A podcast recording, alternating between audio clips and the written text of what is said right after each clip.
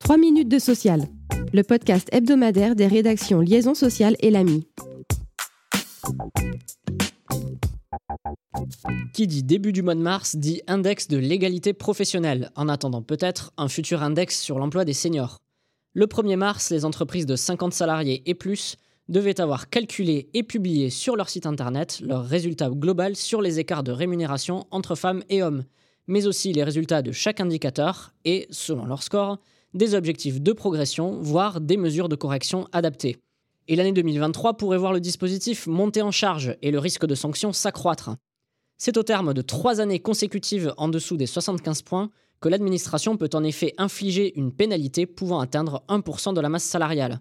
Rappelons enfin qu'au seuil de 1000 salariés, un indicateur sur les écarts de représentation des femmes et des hommes sur les postes de dirigeants doit également être publié. Et on reparle du Covid-19, cette fois pour évoquer la mise à jour d'un question-réponse du gouvernement consacré au retour des salariés vulnérables dans les locaux de l'entreprise. Le régime d'activité partielle spécifique aux salariés particulièrement vulnérables au virus, qui devait arriver à son terme le 31 janvier, a été maintenu par le ministère du Travail jusqu'à fin février. Afin de guider les employeurs qui devront organiser et sécuriser la reprise d'activité de ces salariés à compter du 1er mars 2023, le ministère du Travail vient de formuler quelques recommandations, comme celle d'assurer la protection des personnels reprenant leur activité, via par exemple la mise à disposition d'un bureau individuel, l'aménagement de l'espace de travail, le télétravail ou l'adaptation des horaires. Le ministère invite également les employeurs à demander systématiquement l'organisation d'une visite de reprise et à définir les mesures de prévention nécessaires avec les services de santé au travail. Il appelle enfin les employeurs à protéger ses salariés contre toute forme de discrimination.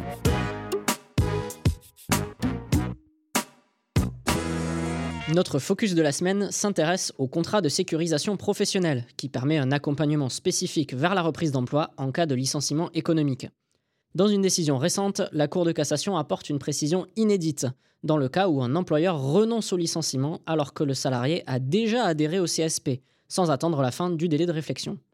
Et la solution est exprimée avec clarté. L'adhésion au CSP emporte rupture du contrat, sur laquelle il n'est possible de revenir qu'avec l'accord express du salarié.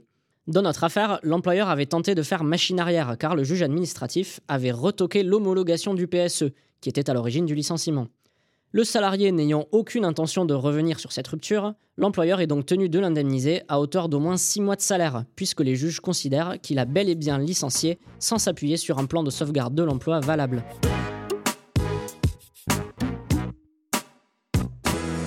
58 810, c'est notre chiffre de la semaine et c'est, selon un bilan de Business France, le nombre d'emplois créés ou maintenus générés par les projets d'investissement étrangers en France en 2022, soit 31% de plus qu'en 2021.